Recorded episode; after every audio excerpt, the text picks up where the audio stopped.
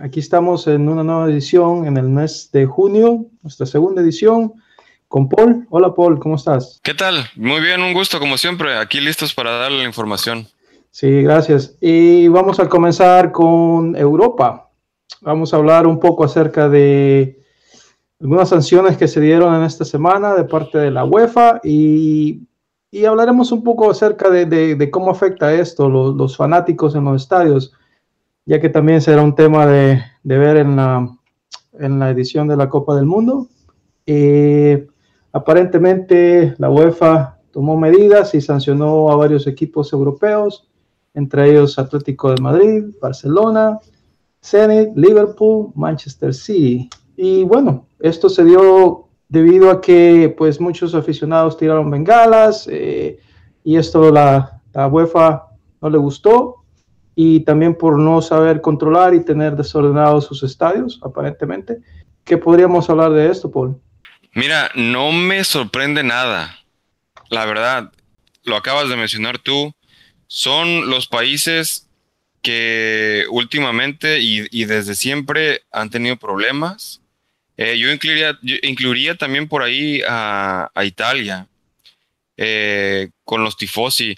La verdad que últimamente yo siento que la UEFA se ha relajado en ese sentido y hemos tenido bastantes problemas ya. Los hubo en, la Eurocopa también.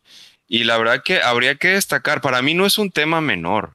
Para mí es un tema de seguridad grave. Sabemos los alcances que este problema puede tener todo el mundo sabe lo que pasó en Inglaterra. Y el hecho de que nuevamente esté sucediendo este tipo de cosas en países como España, Inglaterra, Rusia, eh, me, llama muchísimo la atención.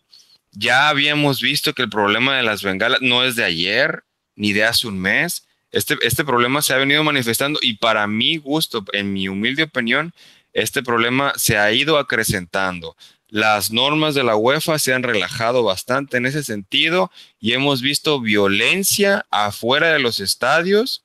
Vimos el problema grande en la Eurocopa, me acuerdo del, partido em, de Polonia, eh, no me acuerdo si fue contra Rusia también, hubo, hubo golpes ahí, hubo lesionados graves, también hubo, hubo problemas en, en un partido también y que involucraban a la afición de España.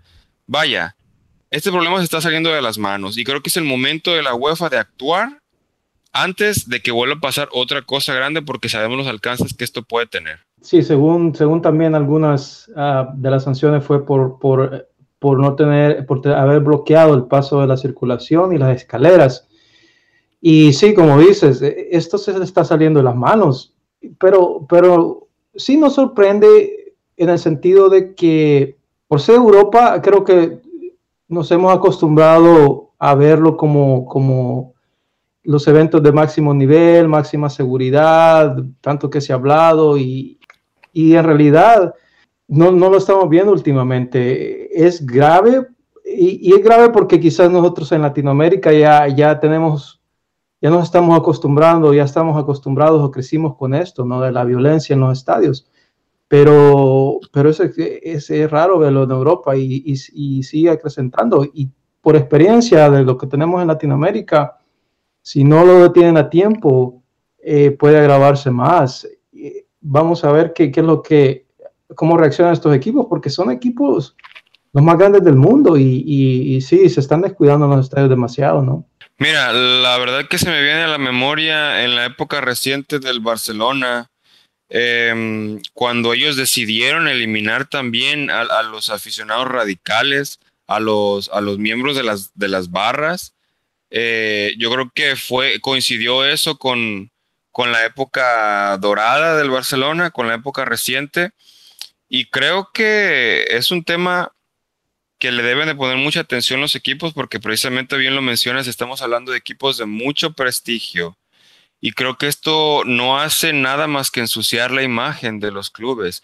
Y más allá de la imagen, repito, a mí me parece un tema bastante importante porque pone en riesgo la seguridad de la gente. Sabemos que hoy por hoy los estadios en Europa no tienen vallas. Entonces, si esto se sale de control, va a tardar muchísimo para que lo vuelvan a, encauzar al, buen camino. Estamos hablando de que en Europa van, van familias a los estadios y e, es exponer la, integridad y la seguridad de, la gente que va a los estadios. Recordemos que en España, por ejemplo, más del 90% de la gente que va al estadio en este tipo de competencias es turismo. Entonces, creo que ellos deben hacer algo, están bien conscientes de eso y yo esperaría en lo próximo medidas al respecto. Bueno, podríamos también mencionar que hay, hay puntos de referencia o países que, que, son referentes en esto, en este problema de, de la violencia o, usar muchas bengalas o, hacer desórdenes en los estadios. Porque como dice, sí, Italia pues es, es conocido por eso. Eh, en algunos estadios en, en, Inglaterra no mucho, pero, pero sí lo hay. pues, claro, ahí están los hooligans. Pero también eh, de los que no, no se habla mucho, pero quizás son los más, eh, los, más violentos en ese sentido, no la violencia extrema, pero, pero los que están más, más al este del continente, ¿no? Porque comenzando con, con, Turquía, eh, Rusia, Ucrania, todos esos países, pues, son más tendenciosos a ser violentos. Y, y quizás la, la, FIFA, la FIFA, perdón, la, la, UEFA ha dejado fuera de control esos equipos. No, sé si les interesa. Quién sabe si qué es lo que está pasando dentro de la UEFA, pero este, tiene, tiene problemas, tiene, tiene problemas en esto y a ver si, si pone, si este es un punto de referencia para que los equipos pues se la piensen y comiencen a hacer algo, ¿no?